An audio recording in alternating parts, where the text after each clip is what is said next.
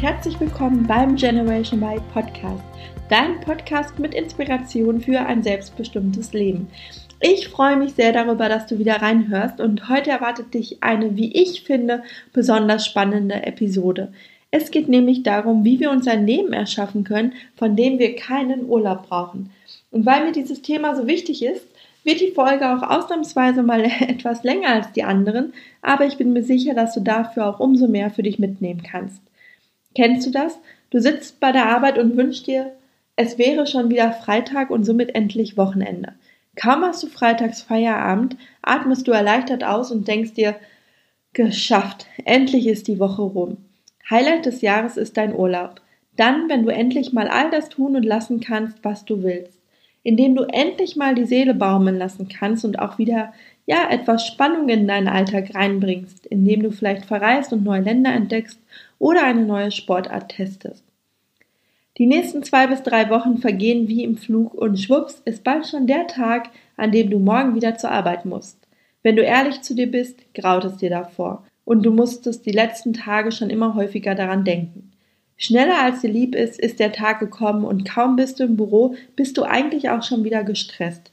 Zig unbeantwortete E-Mails warten in deinem Postfach, Termine stehen an, wichtige Meetings, bei denen am Ende aber eh nichts bei rauskommt und tausend andere Dinge.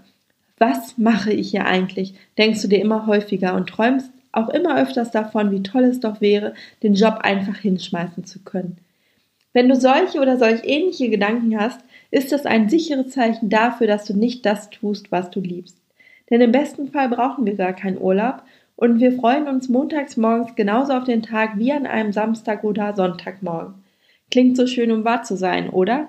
Vielleicht glaubst du mir auch gar nicht, dass es so etwas wirklich gibt. Aus eigener Erfahrung kann ich dir sagen, dass genau das möglich ist. Ich selbst kenne die gerade geschilderte Situation nur zu gut. Es gab auch Zeiten in meinem Leben, wo ich anfing, eigentlich nur für den Feierabend, fürs Wochenende oder für die Tage, an denen ich frei hatte, zu leben. Bei mir hielt die Phase zum Glück nicht lange an, denn ich gehöre zu den Menschen, die ihr Leben ziemlich schnell ändern, wenn sie merken, es stimmt etwas nicht. Aber ich kenne viele Menschen, die verharren Jahre in einem Job, der sie unzufrieden macht und die sich nur im Urlaub so richtig frei und zufrieden fühlen, die aber nichts ändern, weil entweder der Wunsch nach Sicherheit zu groß ist oder ja, manchmal sind wir auch einfach zu bequem, um etwas zu verändern.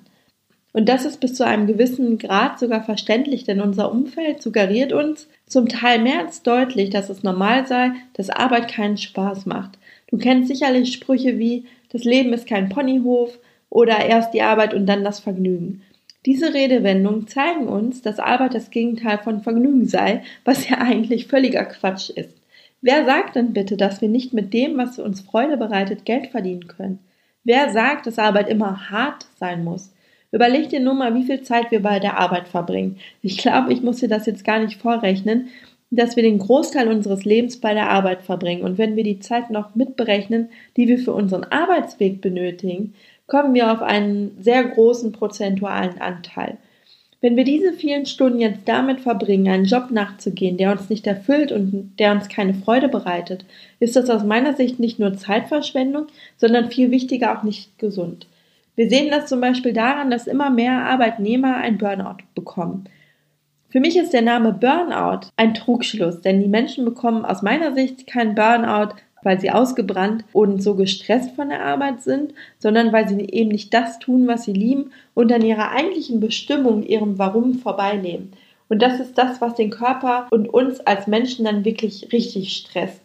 Denn wenn wir das tun, was wir lieben, dann können wir ja super viele Stunden bei der Arbeit verbringen und uns nicht gestresst fühlen. Aber wenn wir eben an unserer Bestimmung vorbeileben, dann ist das Stress für uns.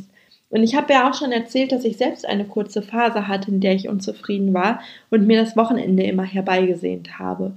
Von einem Burnout war ich zum Glück weit entfernt, aber auch ich war in der Zeit tatsächlich immer gestresst und stand irgendwie immer unter Druck, den ich mir aber zum Teil selbst auferlegt hatte. Ich hatte damals einen klassischen 9-to-5-Job, bei dem sehr viel Arbeit anfiel. Natürlich, es gab sehr, sehr viel zu tun. Ich hatte immer ähm, viel Stress. Aber eine Sache war noch viel interessanter. Nicht nur die Arbeit stresste mich, sondern damals auch mein Privatleben. Und ich schrieb während der Arbeit schon eine To-Do-Liste, was ich nach der Arbeit alles erledigen müsste. Ich müsste zum Sport gehen, Wäsche machen, Haushalt, Rechnungen bezahlen, einkaufen gehen, mich bei Freunden melden, Wochenende Unternehmung planen und, und, und, und. Also mir fiel da wirklich immer was Neues ein und die Liste endete eigentlich nie und wurde im Gegenteil immer länger und länger.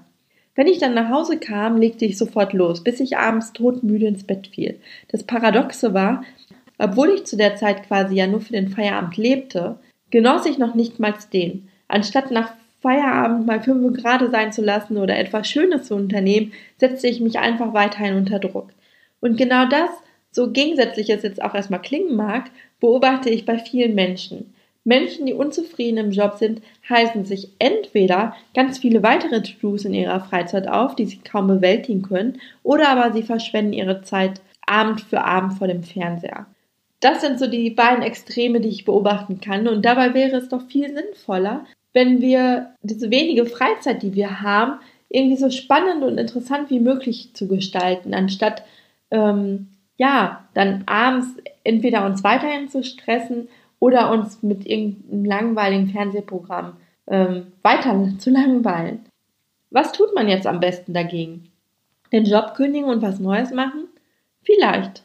Aber bitte nicht Hals über Kopf, denn als erstes solltest du ja wirklich mal in dich gehen und dir in Ruhe Gedanken darüber machen, woher deine Unzufriedenheit eigentlich kommt. Was führt dazu, dass du so genervt bist? Macht dir die Aufgabe keinen Spaß? Kommst du mit dem Chef nicht klar? Nerven dich die Arbeitszeiten? Das Pendeln? Fehlen die Entwicklungsmöglichkeiten? Was genau ist es, was dich unzufrieden macht? Und die Gründe dafür können ja vielschichtig sein und sind auch nicht immer auf den ersten Blick zu erkennen. Und wir sollten uns nicht nur fragen, was uns jetzt gerade unzufrieden macht, sondern was brauchen wir auch, um wirklich glücklich zu sein. Also das ist diese Thematik einfach mal von beiden Seiten zu beleuchten. Manchmal kann dabei ein Coaching durchaus hilfreich sein, um diesen Gründen eben auf die Spur zu kommen. Denn oftmals braucht es einfach mal so einen neutralen Blick von außen oder einen Perspektivwechsel, den wir einnehmen müssen, um wirklich so auf die Spur zu kommen, was es eigentlich genau ist, was uns unzufrieden macht. Das fällt uns alleine jetzt meistens sehr schwer, da wir ja zu sehr in der Situation gefangen sind, kann man schon fast sagen. Ja, wir das einfach nicht mehr so klar beurteilen können. Und der Perspektivwechsel, der kann uns dann aber die Augen öffnen und auch dahin führen, dass wir uns später fragen, warum wir da nicht selbst drauf gekommen sind oder wie wir das jahrelang wirklich mitmachen konnten und warum wir nicht eher gehandelt haben. Das Gute an einem Coaching ist auch, dass wir einen festen Termin haben und die Sache dann wirklich angehen. Denn dann kennst du wahrscheinlich auch, dass im Alltagsstress wir Dinge gerne auf die lange Bank schieben und denken, ach, das mache ich morgen, heute bin ich so kaputt, ich bin total K.O. von dem Tag, heute lege ich mich dann doch nochmal vor dem Fernseher und lasse mich berieseln. Aber morgen gehe ich das dann wirklich an. Morgen sind wir dann aber genauso kaputt und genauso müde und dann sagen wir, okay, wir machen es am Wochenende. Am Wochenende haben wir dann wieder andere Dinge zu tun und so schieben wir das dann immer auf die lange Bank. Und wenn wir aber einen Termin haben beim Coach, dann wissen wir, wir haben dann morgen einen Termin, wir gehen da hin und dann gehen wir die Sache auch an. Wenn man es jetzt doch alleine probieren möchte, kann es eine gute Idee sein, zum Beispiel sich dafür wirklich Zeit in den Kalender zu tragen und sich da auch wirklich so eine Auszeit für zu nehmen. Das kann so aussehen, dass du zum Beispiel übers Wochenende mal wegfährst. Mit dem Ziel, dass du dir genau darüber Gedanken machst. Und es muss jetzt natürlich gar nicht weit weg sein. Es reicht einfach mal, dass man einfach nicht im, im Alltag ist, dass man nicht äh, immer den, den Berg Wäsche da vor sich liegen sieht oder der Haushalt, der gemacht werden muss, sondern dass man sich dann einfach mal ohne sich ablenken zu lassen Zeit nimmt und sich darüber Gedanken macht. Und egal was du machst, wichtig ist nur, dass du dahinter kommst, was dich an deinem jetzigen Job so unzufrieden macht und natürlich auch, was du tatsächlich brauchst, um glücklich sein zu können. Und wenn man diesen Schritt überspringt, dann landen wir meistens wieder in einem ähnlichen Job, der uns wieder nicht erfüllt und ja, wo sich die Problematik eigentlich wiederholt. Und deswegen empfehle ich dir, nimm dir Zeit herauszufinden, wie du im Job wieder zufrieden werden kannst und was dir aktuell fehlt. Ich persönlich habe es jetzt wirklich noch nie verstanden, dass manche Menschen in einem Job verharren, der sie nicht glücklich macht und einfach nichts ändern an der Situation, weil wir haben ja erstmal grundsätzlich alles in der Hand. Gerade jetzt heute im Jahr 2018 haben wir wirklich alle Möglichkeiten, uns das Leben zu gestalten, von dem wir träumen. Man muss einfach bedenken, dass man nur einmal lebt. Und ja, das klingt jetzt abgedroschen, aber lass dir das doch wirklich mal auf der Zunge zergehen. Dieses Leben, also dein Leben, ist nicht die Generalprobe, das ist das Original. Das ist nicht die Generalprobe. Wieso möchtest du dann montags am liebsten fünf Tage deines Lebens überspringen, anstatt dein Ding zu machen, anstatt deiner Leidenschaft nachzugehen und jeden einzelnen Tag deines Lebens zu genießen? Warum? Und deswegen plädiere ich wirklich an dich, erschaffe dir das Leben, von dem du träumst. Und ich sage nicht, dass es immer leicht ist, seiner Berufung zu folgen, gerade nicht am Anfang. Ich sage nicht, dass dir keine Hindernisse begegnen werden, Du fängst möglicherweise auch an, an dir zu zweifeln. Menschen aus deinem Umfeld werden dich kritisieren für deine Entscheidung. Das sind alles Dinge, die können passieren und die werden auch passieren. Und ähm, du wirst auch an der einen oder anderen Stelle auch Abstriche machen müssen. Das ist völlig normal und das ist auch gut so. Aber du wirst auch merken, dass es dich einfach unwahrscheinlich von innen heraus glücklich macht, wenn du deinen Weg gehst und du dich nicht abhalten lässt das, was mich damals, wenn wir jetzt nochmal auf meine eigene Situation zurückblicken, was mich damals wirklich gestresst hat, war, dass ich nicht unabhängig war. Der Weg daraus war dann für mich, okay, ich mache mich selbstständig. Doch eine Selbstständigkeit birgt natürlich gerade am Anfang auch Unsicherheit und ein schwankendes Einkommen, weshalb letztendlich auch viele davor Angst haben, diesen Schritt zu machen. Aber wenn wir jetzt Sicherheit und Geld nehmen, dann sind das natürlich noch zwei Faktoren, die auch mir wichtig sind. Und natürlich sind sie mir jetzt deshalb nicht komplett unwichtig geworden, nur weil ich unabhängig sein ähm, möchte und mich selbstständig mache. Aber Sicherheit und Geld haben für mich so lange keinen Wert, solange ich abhängig von anderen bin. Das heißt, ich nehme die Unsicherheit liebend gerne in Kauf, wenn ich im Gegenzug dafür unabhängig sein kann weil ich einfach weiß, es lohnt sich für mich und das ist das, was mich antreibt von innen heraus und das ist das, was mir am allerwichtigsten ist. Und das ist das, was ich dir auch mitgeben möchte, dass es sich halt letztendlich lohnt. Auch wenn du Abstriche machen musst, auch wenn deine Entscheidung oder den Weg, den du gehen möchtest, auch Nachteile mit sich bringt, auch wenn dein Umfeld dich vielleicht kritisiert, aber wenn das dein Lebensweg ist und du endlich dem Ruf deines Herzens folgst, dann lohnt es sich, denn was gibt es Besseres? Und davon mal abgesehen sind die Nachteile ja auch immer nur eine Seite der Medaille. Und auf der anderen Seite bekommst du dann eben ganz viele Vorteile. Und der erste Schritt hin zu einem Leben, von dem du keinen Urlaub brauchst, ist also, tue das, was du liebst und finde dein Warum. Um dein Warum zu finden, lohnt sich der Blick auf die Frage, was ist dein Geschenk für die Welt? Was haben andere davon, dass es dich gibt? Was kannst du ganz besonders gut, was andere vielleicht nicht können? Und weil diese Frage nicht mal eben zu beantworten ist, nimm dir Zeit dafür, such dir eventuell sogar einen Coach oder zieh dich mal ein Wochenende zurück, wo du dich genau mit dieser Frage intensiv beschäftigen kannst. Ein weiterer wichtiger Schritt zu einem Leben, von dem du keinen Urlaub brauchst, ist Entschleunigung. Nimm doch mal den ganzen Druck raus. Nimm dir Zeit für dich. Nimm dir Zeit zu wachsen. Nicht nur immer hasseln, hasseln, das ist ja auch so ein neues Trendwort, was man immer wieder hört, gerade in Bezug auf Menschen, die gerade ein Business starten. Und ich sehe auf Instagram und Facebook immer so viele Leute, die ihr Business aufbauen wollen und sich dabei selbst überschlagen. Und natürlich ist es gut, fleißig zu sein. Und wenn man seine Leidenschaft gefunden hat, macht man das gerne und es fühlt sich auch nicht nach Arbeit an. Das kenne ich selber. Ähm, auch ich arbeite gerade mehr denn je und ja, 10 bis 12 Stunden am Tag sind keine Seltenheit, an manchen Tagen sogar noch mehr. Mir kommt es aber auch tatsächlich nicht wie Arbeit vor. Und ich meine jetzt aber was anderes. Was ich meine ist, wenn man sein Business einfach nur schnell, schnell aufbauen möchte und man nur oberflächlichen Ziele hinterherläuft, wie zum Beispiel der Zahl an Instagram oder Facebook-Followern. Oder man sich eben generell einfach viel zu viel unter Druck setzt.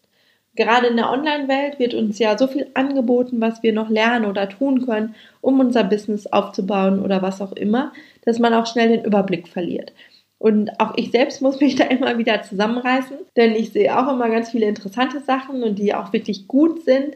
Aber die Gefahr ist eben sehr groß, dass wir, wenn wir alles jetzt mitmachen, wir hinterher gar keine Zeit mehr für die Umsetzung haben und wir auch das Wesentliche vergessen. Und das Wesentliche ist ja zum einen unser eigenes Wohlergehen, damit wir überhaupt auch für den Kunden da sein können, aber natürlich auch vor allem den Mehrwert für unseren Kunden zu schaffen. Und den erreichen wir dadurch, dass wir uns mit unserem Kernangebot in der Tiefe auseinandersetzen und unser Expertenwissen und unsere Erfahrung immer weiter ausbauen. Und dabei dürfen wir uns selbst eben nicht vergessen, denn nur wenn es uns selbst gut geht, können wir für unsere Kunden da sein. Das gleiche gilt natürlich auch für dich, wenn du angestellt bist. Wenn du in einem neuen Job anfängst zu arbeiten, ich glaube, das wissen wir alle, sind die ersten Wochen oder Monate im Job immer extrem stressig. Gerade in den ersten Tagen geht man eigentlich immer mit so einem super vollen Kopf nach Hause und denkt, das lernt man nie. Natürlich geben wir am Anfang 200 Prozent, um unseren Arbeitgeber von uns zu überzeugen, um die Probezeit zu bestehen, ähm, einfach weil wir super viel zu lernen haben, weil es uns Spaß macht. Aber diese Zeit, diese stressige Anfangszeit, die sollte eben nur begrenzt sein, weil irgendwann musst du auch wieder einen Gang zurückschalten und dich von dieser Phase erholen. Das gleiche gilt, wenn du jetzt auf zu Messen fährst oder ähm, ja, wenn du äh, Projekte hast, die sehr, sehr stressig sind, dann gibt es immer wieder Zeiten, wo wir sehr viel arbeiten und Gas geben müssen und das ist auch gut so. Aber wenn die Messe vorbei ist oder das Projekt beendet, dann müssen wir halt auch wieder runterfahren, weil diese 200 Prozent, die können wir auf Dauer nicht durchhalten. Außerdem besteht die Gefahr, dass die 200 Prozent für andere jetzt zur Gewohnheit wären und sie davon ausgehen, dass die 200 Prozent eigentlich deine 100 Prozent sind. Das heißt, obwohl du dann schon am Limit bist und nicht mal weißt, wo dir der Kopf steht, kommt dein Chef vielleicht sogar noch mit Sonderprojekten an, da ihm das gar nicht bewusst ist, weil er das ja gar nicht kennt, wenn du auf 100 Prozent bist. Also das ist ja auch so ein Gewohnheitseffekt, der dann eintritt. Dass dein Umfeld denkt, ah, der arbeitet aber immer fleißig, der gibt immer richtig Gas, aber die das eben dann als 200 Prozent gar nicht wahrnehmen, sondern als die normalen 100 Prozent. Und die können wir eben auf Dauer nicht durchhalten. Und deswegen ist es wirklich immer wichtig, in sehr stressigen Zeiten, in ähm, ja wirklich in Hochphasen Gas zu geben, aber danach auch einfach wieder runterzufahren und seinem Körper auch wirklich die Möglichkeit geben, sich wieder zu erholen. Denn gerade in den Phasen, in denen wir zur Ruhe kommen, liegt der meiste Wachstum für uns. Stell dir das vor wie beim Sport. Wenn du Krafttraining machst, wachsen deine Muskeln ja auch nicht in der Zeit, in der du im Fitnessstudio bist, sondern erst in der Ruhephase danach, in der sich deine Muskeln regenerieren können. So ist es bei anderen Dingen oder auch mit unserem Geist auch. Kennst du die Situation, dass du vielleicht schon wochenlang über etwas nachdenkst und zu keiner Lösung kommst? Und dann bist du im Urlaub oder liegst einen Sonntagnachmittag auf dem Sofa und plötzlich fällt es dir wie Schuppen von den Augen. Ich selbst merke es immer daran, wenn ich mal gemütlich irgendwo sitze und ein Buch lese, mir oftmals die besten und coolsten Ideen kommen. Während ich hingegen jetzt richtig im Stress bin und unter Strom stehe, funktioniert das halt überhaupt nicht. Wenn ich dann versuche, jetzt einen kreativen Gedanken zu fassen, das kann ich direkt vergessen. Aber deshalb ist es eben so wichtig, dass wir uns regelmäßig kleine Pausen gönnen, um einfach auch in der Zeit dann wachsen zu können und auch in der Zeit dann einfach so die kreativen Ideen entwickeln zu können. Und deswegen empfehle ich dir einfach, genieß deinen Alltag und baue auch dort Sachen ein, die du jetzt vielleicht immer nur im Urlaub machst. Geh wandern, besuch ein Konzert, triff dich mit Freunden, geh schön essen, gönn dir vielleicht eine Massage oder lass dir auch einfach mal die Sonne auf den Bauch scheinen mit einem guten Buch in der Hand. All das kannst du ja nicht nur im Urlaub oder am Wochenende machen, sondern natürlich auch unter der Woche, wenn du Feierabend hast. Versuche einfach sozusagen mehr Urlaub in deinen Alltag zu integrieren, sodass der Urlaub nicht mehr dein alleiniges Jahreshighlight ist. Jetzt wirst du vielleicht aufstehen und sagen, das würdest du ja gerne, aber es gibt immer so viel zu tun. Du kommst einfach nicht zur Ruhe, deine To-Do-Liste ist einfach viel zu lang und du schaffst es einfach nicht kürzer zu treten. Und genau das ist jetzt eine gute Überleitung zu dem dritten Punkt, der dir dabei hilft, ein Leben zu erschaffen, von dem du keinen Urlaub brauchst und vor allem für dich mehr Zeit zu schaffen. Konzentriere dich auf das Wesentliche. Wir wollen ja grundsätzlich immer viel zu viel. Wir wollen Vollgas im Job geben, die perfekte Wohnung, das abwechslungsreichste Freizeitleben, die stylischsten Klamotten, das neueste Handymodell und, und, und, und. Alles soll möglichst perfekt sein und wir gehen ja immer häufiger shoppen und schleppen alles Mögliche in unsere Wohnung. Bei mir selbst war es auch eine lange Zeit so, dass ich immer unheimlich viel shoppen gegangen bin und ja einfach ganze Samstage eigentlich in der Stadt vertrödelt habe, weil ich unbedingt irgendetwas haben wollte. Aber es war dann wie so ein niemals enden wollender Kreislauf. Also nehmen wir mal an, ich habe jetzt in der Werbung ein paar bestimmte Schuhe gesehen und die wollte ich mir jetzt kaufen. Dann bin ich eben losgezogen und habe dann irgendwann gemerkt, ah, ich habe aber eigentlich gar keine passende Handtasche dafür und bin wieder losgezogen. Und so ging das dann immer weiter. Und das war jetzt nicht nur bei Klamotten der Fall, sondern auch bei anderen Dingen. Und meine Wohnung wurde dadurch immer voller und ich hatte immer weniger Zeit zur Verfügung. Denn alle Sachen, die wir besitzen, wollen natürlich auch gepflegt werden und wir müssen uns um sie kümmern.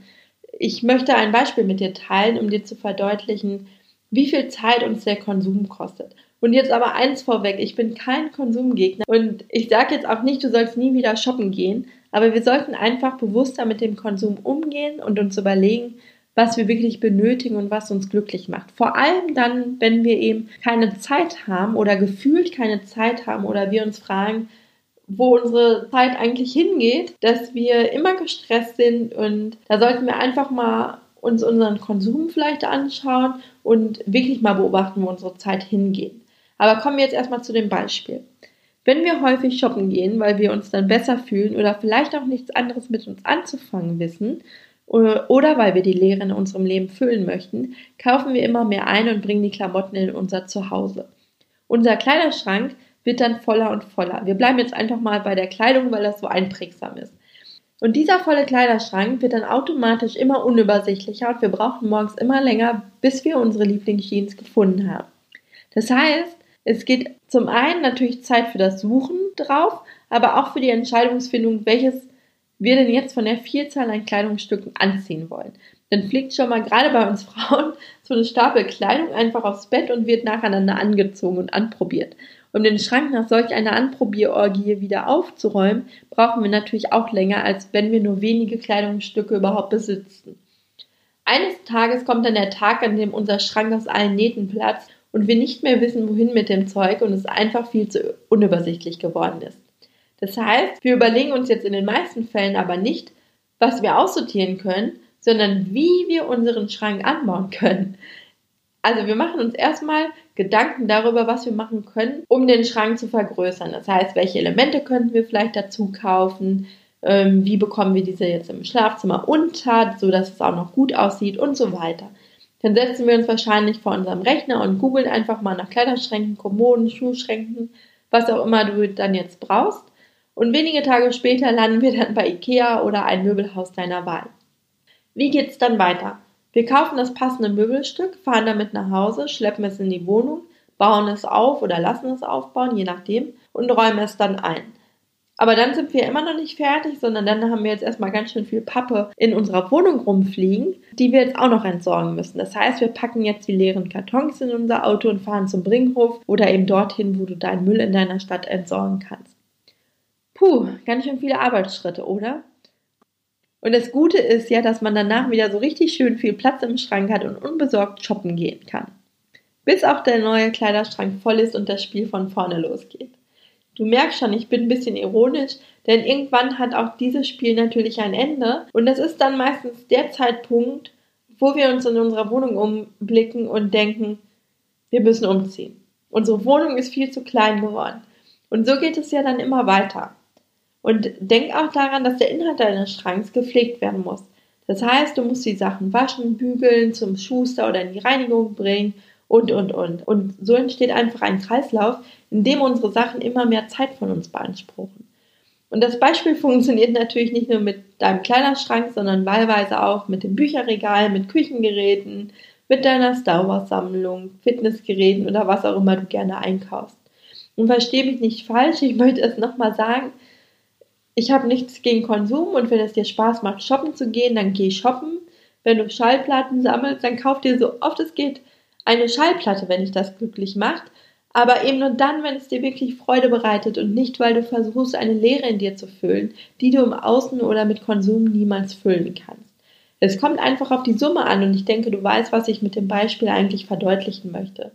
Stell dir mal die Frage, warum Menschen im Urlaub meist besonders glücklich und zufrieden sind eigentlich ist es ja total komisch, wenn man mal darüber nachdenkt, denn man hat im Urlaub meist nur einen kleinen Koffer mit Klamotten dabei und man hat, ja, zumindest wenn man jetzt mit dem Flugzeug verreist, kein tolles Auto vor der Tür stehen und so weiter. Das heißt, wir haben eigentlich sehr wenig Besitz bei uns. Und obwohl wir unseren ganzen Luxus von zu Hause nicht haben, sind wir trotzdem glücklich. Und im Alltag haben wir immer das Gefühl, wir müssen mehr kaufen, um glücklich zu sein. Und wir müssen mehr Anschaffungen tätigen. Oft stellen wir doch am Ende des Urlaubs sogar noch fest, dass wir gar nicht alle Kleidungsstücke angehabt haben, die wir dabei hatten. Wie kann das sein? Ich glaube, es liegt wirklich an der Einfachheit. Wenn ich nicht viele Klamotten habe, brauche ich mich nicht lange zu entscheiden, was ich anziehe. Ich greife einfach etwas ja, aus dem Koffer und ziehe es an. Also ich gucke einmal aus dem Fenster, wie ist das Wetter, regnet es, ist warm, scheint die Sonne und danach greife ich dann etwas aus dem Koffer. Und ich habe auch nicht so viel Haushalt, um den ich mich kümmern muss. Im Hotel natürlich sowieso nicht, aber selbst wenn wir eine Ferienwohnung haben, ist der Haushalt schnell erledigt, da einfach nicht so viel Zeug rumfliegt, ähm, dass wir erstmal aufräumen müssen. Und mehr Zeit zu haben, bedeutet, mehr schöne Dinge machen zu können. So wie im Urlaub. Das heißt, wir haben ja da ganz viel Zeit, den Tag so zu verbringen, wie wir ihn verbringen möchten. Das heißt, wir machen die ganze Zeit Sachen, die uns Spaß machen. Wir gehen essen, wir lesen, wir gehen an den Strand. Und ein Grund ist eben, dass wir gar nicht so viel Zeug um uns haben. Denn das ganze Zeug bindet Ressourcen, wie ich dir eben an dem Beispiel ja mit dem Kleiderschrank deutlich machen wollte. Und umso mehr wir in der Wohnung rumstehen haben, umso länger benötigen wir zum Putzen. Für mich ist jetzt nicht die Lösung, auf Konsum komplett zu verzichten aber eben zu hinterfragen, was ich im Leben wirklich brauche. Und ich habe meine Wohnung daraufhin radikal entrümpelt. Ich finde es einfach ja total befreiend, wenn mich nicht so viel Zeug umgibt und ich mich auf das konzentrieren kann, was mich wirklich glücklich macht.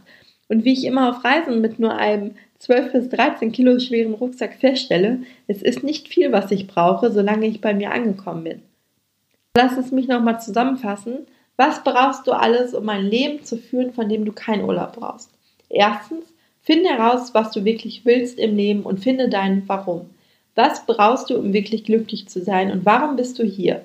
Das klingt jetzt etwas spirituell, aber überleg dir, was andere davon haben, dass es dich gibt. Mit welchen Talenten kannst du das Leben anderer bereichern? Zweitens, entschleunige deinen Alltag. Falle abends nach deinem Feierabend nicht einfach nur müde vor den Fernseher und baller dich auf der anderen Seite nicht mit To-Dos voll. Finde eine Balance, in der du das, was du sonst im Urlaub machst und auch in deinen Alltag integrierst und somit auch in der Woche Dinge hast, auf die du dich freust und nicht nur auf das nächste Wochenende hinlebst. Und damit dir das leichter fällt, konzentriere dich drittens auf das Wesentliche im Leben und schaffe Platz in deinem Leben für all die schönen Dinge und sorge dafür, dass du wieder mehr Zeit hast. Miste dazu mal wieder gründlich aus in deiner Wohnung, um einfach Energie freizusetzen und dich von überflüssigen Ballast zu trennen. Du wirst merken, wie gut dir das tun wird, denn weniger Zeug bedeutet mehr Zeit für dich. Das waren nun meine drei Tipps für ein Leben, von dem du keinen Urlaub brauchst. Und ich könnte darüber jetzt eigentlich noch viel länger reden, aber ich mache ja vielleicht zu den drei Tipps nochmal irgendwann eine einzelne Folge, um den Umfang dieser Folge jetzt nicht zu sprengen. Mich würde wahnsinnig interessieren, wie dir die Folge gefallen hat und vor allem aber auch, ob du für dich etwas mitnehmen konntest. Vielleicht hast du auch schon Erfahrung zu einem der drei Punkte, die ich vorgestellt habe, die du mit mir und den anderen Hörern teilen möchtest. Kommentiere dazu doch einfach meinen Post auf Facebook oder Instagram zu dieser Folge. Ich würde mich wirklich total freuen und ich denke alle anderen Hörer auch. Hinterlasse mir auch gerne eine Bewertung bei iTunes, damit der Podcast noch bekannter wird und ich einfach ein Gefühl dafür bekomme, ob dir mein Podcast gefällt. Bis zum nächsten Mal, dein Julian.